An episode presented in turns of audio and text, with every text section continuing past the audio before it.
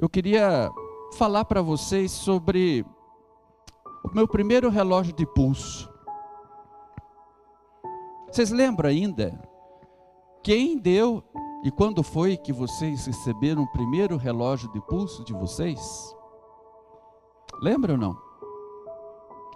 O meu primeiro relógio de pulso foi meu pai que me deu. Eu tinha mais ou menos entre 13 e 14 anos, acredito. E aí era uma época em que o relógio de pulso, ele não servia apenas para mostrar as horas. Um relógio de pulso também, quando um rapaz, um menino recebia um relógio de pulso, isso simbolizava que ele estava mudando de fase na sua vida. Ele estava deixando de ser um menino para ser um homem. E esse era um momento muito importante. Naquela época havia duas marcas principais, o Tecnos e o Oriento. Quem teve um Tecnos aí? Um Oriento? Tiveram? O meu Oriento foi o meu primeiro relógio, ele era azul, ele era incrível. De vez em quando eu pegava assim, falava ali, tá ali naquele lado, só para eu olhar o relógio. O menino recebeu de presente do seu padrinho um lindo relógio de pulso coisa mais linda daqueles assim, bem modernos, de quartzo, que tinha tudo: hora, dia, despertador, cronômetro, luzinha para ver as horas no escuro. Aquilo era o máximo da tecnologia. Daí, muito contente, o menino pôs seu relógio, claro, no pulso, foi para a escola, relógio novo. Daí ele fazia questão de mexer com o braço, né? Para mostrar para os coleguinhas que ele estava com novidade. Mostrou o relógio aos seus colegas de turma. Aí no recreio, como todo moleque, né? Não sei como é que é a geração de hoje, mas na nossa época a gente já saía correndo dentro da sala de aula para né, aproveitar bem o recreio. Era aquele movimento, aquela muvuca, né? E ainda tinha que comer a, a, merenda, a sopa, muitas vezes, né? uma sopa de feijão. Inclusive. Quem comeu sopa de feijão na merenda escolar aí? É, gostoso, né? Aquela sopa de feijão. Ficava na fila da escola para comer a sopa de feijão. Coisa boa. Os mais novos não, talvez não vão entender isso, mas a gente viveu. Tivemos esse privilégio de viver essa época. E o moleque com o relógio novo, então, fez, comeu a sua sopa de feijão e saiu correndo. O seu relógio brilhava no pulso. Aí, na hora que ele estava brincando, ele bateu sem querer o relógio numa das paredes da escola. Imagine vocês o que isso significou, uma tristeza muito grande, porque ele olhou para o relógio, olhou, o vidro do relógio estava quebrado. O menino ficou muito triste, o moleque ficou desolado. E ele começou a pensar: e agora o que, que eu vou fazer? Quebrei o vidro do relógio. Aí ele achou que tivesse encontrado uma solução. No caminho da, da escola para a casa dele, havia uma, uma relojoaria do Zezinho. Daí ele entrou na relojoaria, era uma relojaria muito famosa, menino entrou, mostrou o relógio, o vidro do relógio quebrado, e perguntou se o relojoeiro poderia trocar o vidro do relógio. Falou: Ô seu relojoeiro, olha, aconteceu um, acidente, estava ali brincando na escola, pá, bati o relógio na parede, quebrou o vidro. Aí o relojoeiro pegou o relógio, fez assim, um monte de barulho, Daí ele olhou o relógio e disse assim para o moleque: Olha, não adianta trocar apenas o vidro, o relógio ele está estragado por dentro. E não tem mais jeito para ele. E aí o menino ficou muito triste. Meus irmãos, quando eu vi essa, esse texto de João capítulo 3, 1 em diante, quando Nicodemos faz essa visita a Jesus, me veio à mente essa frase de que a gente está estragado por dentro. Porque essa é a realidade de todos os seres humanos. Nós estamos, a exemplo daquele relógio de pulso, nós estamos estragados por dentro. E aí os irmãos se perguntam, mas como é que isso pode ser identificado, esse fato? É só a gente olhar um pouquinho nossa, ao nosso redor, observar a violência que nós estamos inseridos, a violência generalizada, os casos de feminicídio como estão aumentando em nosso país, assassinatos, golpes pelo WhatsApp. Talvez alguns de vocês já tenham até passado, vivido uma experiência de ter sofrido um golpe em plena época de pandemia, quando de repente você achou, nossa, nessa época com tanta gente doente, tanta gente morrendo, o coração humano ele vai ficar mais amolecido, ele vai ficar mais sensibilizado, que nada. Que nada. A gente olha à nossa volta, quanto sofrimento, alguns inclusive desnecessários. Às vezes a gente olha até para o nosso casamento e vemos que ele não vai bem. Observamos que o nosso casamento está passando por dificuldades, por crises. De repente, algumas dessas crises, até quem sabe irreversíveis, porque nós estamos estragados por dentro. E nós estamos estragados por dentro desde o momento da nossa concepção. Conforme lemos no Salmo 51, 5, eu nasci na iniquidade em pecado me concebeu minha mãe. Nós já fomos concebidos estragados por dentro. E como estamos estragados? Reparem vocês a nossa comunhão com Deus, como ela passa por altos e baixos. Às vezes a palavra de Deus ela é tão gostosa da gente ouvir, a gente não vê a hora de estar de alguma forma em contato com esta palavra, ou presencial, presencialmente no culto, ou via online, ou através de um estudo bíblico. E tem vezes que a gente passa tempo, meses, semanas, sem sequer dar uma olhadinha nessa palavra. Parece que ela não faz falta. Reparem vocês como a nossa comunhão com Deus passa por altos e baixos. Ora, estamos firmes na fé, firmes nas promessas de Deus. Nossa, a gente parece um super crente. Ora, duvidamos às vezes até da própria sombra. Começamos até em certos momentos da nossa vida a questionar se Deus existe. Às vezes estamos até bem no nosso casamento, estamos bem em nossa vida profissional, mas a gente não está bem com a gente mesmo. E por que, que a gente não está bem com a gente mesmo? Porque a gente está estragado por dentro. E é séria essa situação. O mais grave de tudo, o pior, é a gente não reconhecer essa realidade. De como estamos estragados por dentro, e o pior ainda, por nós mesmos não conseguimos reverter este quadro. Aí a gente se pergunta: Será que tem jeito para nós? Será que tem? Será que nós somos um caso perdido? Vocês já ouviram essa expressão? Ah, aquela pessoa lá é um caso perdido. Ah, aquele filho rebelde é um caso perdido. Ah, o nosso casamento já é um caso perdido. Será que existe caso perdido para Deus? Aí eu olho para o evangelho de hoje. Eu vejo a figura de um mestre da lei, Nicodemos, que não estava não tava entendendo o que Jesus procurava expor-lhe, justamente essa realidade que eu compartilhei com vocês, de que estamos estragados por dentro. Nicodemos ele era um representante dos fariseus, ele considerava-se um legítimo herdeiro do reino de Deus e esforçava-se para viabilizá-lo mediante o cumprimento da lei, se esforçava muito para isso. Aí Jesus deu a entender que o mero cumprimento da lei não garante nada. E aponta para Nicodemos um outro caminho. Versículo 3. Jesus diz: "Olha Nicodemos, falar uma coisa para você, cara. Ninguém pode ver o reino de Deus se não nascer de novo. Jesus estava dizendo: olha, para nascer de novo, aliás, para ver o reino, você tem que nascer de novo.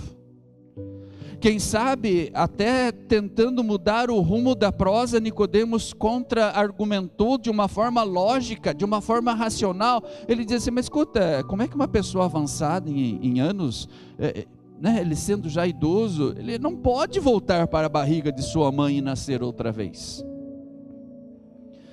É, e Jesus, de uma forma muito simples, e fala: realmente, né? Para o ser humano não tem jeito, mas para Deus tem jeito. Porque não se nasce de novo dessa maneira como você de repente insinuou. Nasce-se de novo nascendo do alto, nascendo de Deus. E estava aí a novidade para Nicodemos. Ver o reino de Deus, participar do reino de Deus, experimentar a vida eterna, não era uma consequência do próprio esforço, das boas obras, das ações meritórias, mas era pura graça de Deus a partir da fé em Cristo. Ou seja, o extraordinário amor de Deus para conosco, revelado na vida, morte e ressurreição de Cristo. E aí ele encontra esse fato, o seu ápice no versículo 16, tão conhecido, tão amado por todos vocês. Ali está o ápice da demonstração do amor de Deus para conosco. Quando Deus diz que Ele entregou, ele deu ao mundo. Ele amou ao mundo de tal maneira que ele dá o próprio filho para que todo que nele crê não pereça, mas tenha vida eterna. Como Jesus ele vai associando toda essa questão, vai atrelando toda essa questão do nascer de novo, como sendo uma obra da Trindade, do Deus triuno, o Pai que envia o Filho, o Filho que morre e ressuscita em nosso favor, que é a demonstração, a encarnação do amor do Pai, e o Espírito Santo que com a água nos convence de tudo isso. Como a Santíssima Trindade trabalha. Como disse Nicodemos, Jesus, não é possível voltar ao ventre materno. Não dá, gente, não dá para voltar no tempo. Não dá. Preste muita atenção no que eu vou dizer para vocês hoje. Talvez essa palavra que eu vou compartilhar agora possa fazer uma diferença muito grande no momento presente e para o futuro de todos vocês. Queridos, não dá para ignorar o que já se viveu. Não dá. Não dá para ignorar o que já se sofreu. E não dá para ignorar o que, o que e quem e a quem nós já fizemos sofrer. Repare por detrás desse argumento aqui de Nicodemos também existia aquela percepção de que há muita coisa que nos impede de começar uma nova vida. Há muita coisa que impede o reinício, o começo de uma nova fase. Olhem para dentro do coração de vocês. Vejam ali como há culpa. Reparem ali como há feridas do passado. Que vira e mexe, você as abre novamente e elas sangram sangram como da primeira vez. Reparem vocês como há angústia e dor no coração, de coisas lá de trás. Não é possível fazer de conta que isso deixa de existir de um momento para o outro. Não. As expectativas não correspondidas os gestos e palavras de violência, as mágoas reprimidas, tudo isso nos impede de começarmos uma nova vida. Deixa eu dizer uma coisa para vocês: todo casamento tem jeito. Todo casamento tem jeito. Mas para todo casamento ter jeito, é necessário começar uma nova vida. E é tão difícil. Humanamente falando, isso é tão difícil quanto voltar novamente, você sendo velho, voltar para o ventre materno e nascer de novo. Por isso, meus irmãos, que a pergunta que não quer calar é: há conserto para todos nós? Nós temos jeito ainda? Tem jeito para nós? Nós que estamos estragados por dentro, como aquele relógio, será que tem jeito para nós ainda? Será? Ou Deus é como aquele, aquele que falou: Isso aqui não tem mais jeito, não. Pode jogar fora. Teu relógio está estragado por dentro. E quando eu olho para esse texto, eu, eu me emociono e me alegro ao mesmo tempo, porque esse texto lhe diz: sim, há conserto. Sim, há jeito. Nós não somos um caso perdido para Deus. Mesmo que o nosso interior esteja completamente estragado, Deus ele nos acolhe e nos possibilita um novo nascimento. Puro milagre. Puro milagre. Um novo nascimento pela fé em Cristo, como dádiva do Espírito Santo. Por isso disse para vocês, meus irmãos, tem jeito, quando a gente começa a ver essa situação, dessa, nessa perspectiva de que para Deus tudo tem jeito, não existe caso perdido para Ele, aí a gente começa a imaginar que realmente o problema ele está dentro da gente, por isso que as coisas não andam como a gente gostaria que andassem. Por isso que a gente se frustra, por isso que a gente fica sonhando: ah, um dia eu vou ser feliz, um dia minha vida vai ser diferente, um dia meu casamento vai ser perfeito, um dia tudo vai ser perfeito, e esse dia parece que nunca chega. Porque aquelas coisas lá de trás, aquelas coisas lá do passado, elas teimam em ressurgir, em renascer. Aquelas coisas mal resolvidas, estão lá dentro, dizendo: Nós estamos aqui, impedindo você de ser feliz. Queridos irmãos, é possível sim.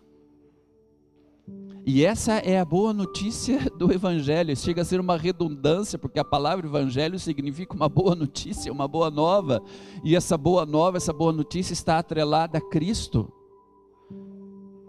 E, eu, e a boa notícia é de que é possível começar novamente um novo nascimento, uma nova fase de nossa vida.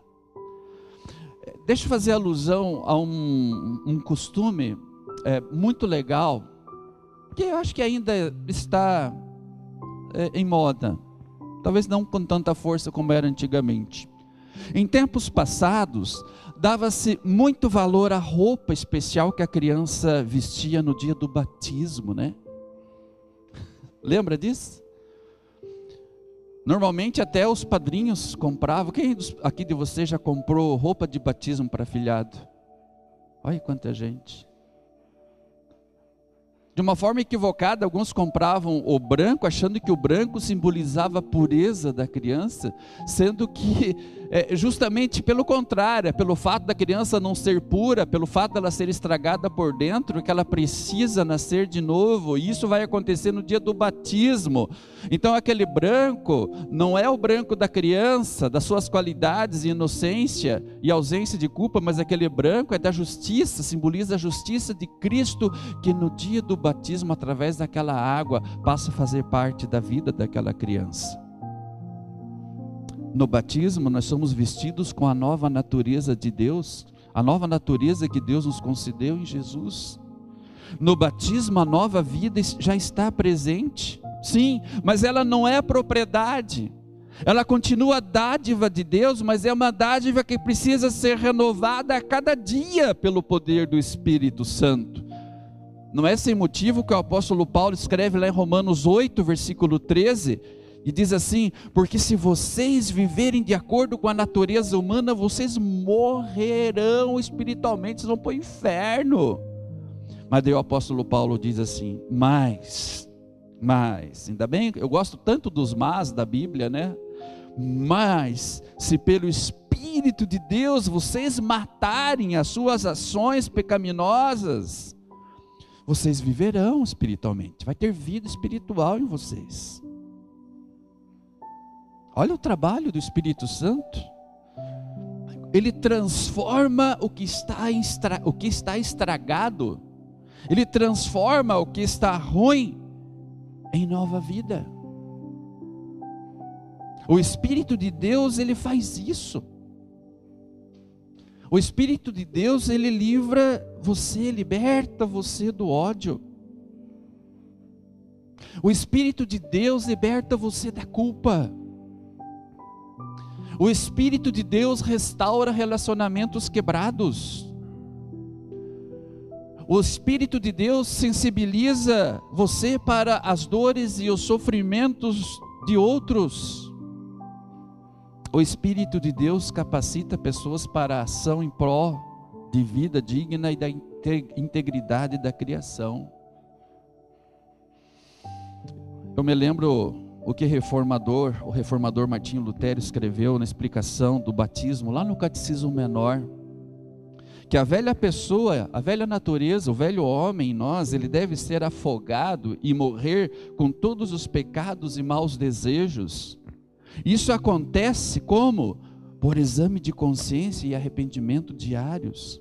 E aí Lutero continua, e por outro lado deve sair e ressurgir nova pessoa, que faz a vontade de Deus e resiste ao mal agora e sempre. Eu estava explicando isso para os confirmandos ontem. Eu estava justamente falando sobre o batismo. Até fiz alusão à Alissa ontem no, na, na aula. A Alissa ela fez um tratamento de radioterapia no final de dezembro, comecinho de janeiro, 25 sessões. E a radioterapia é um tratamento extremamente poderoso. Né?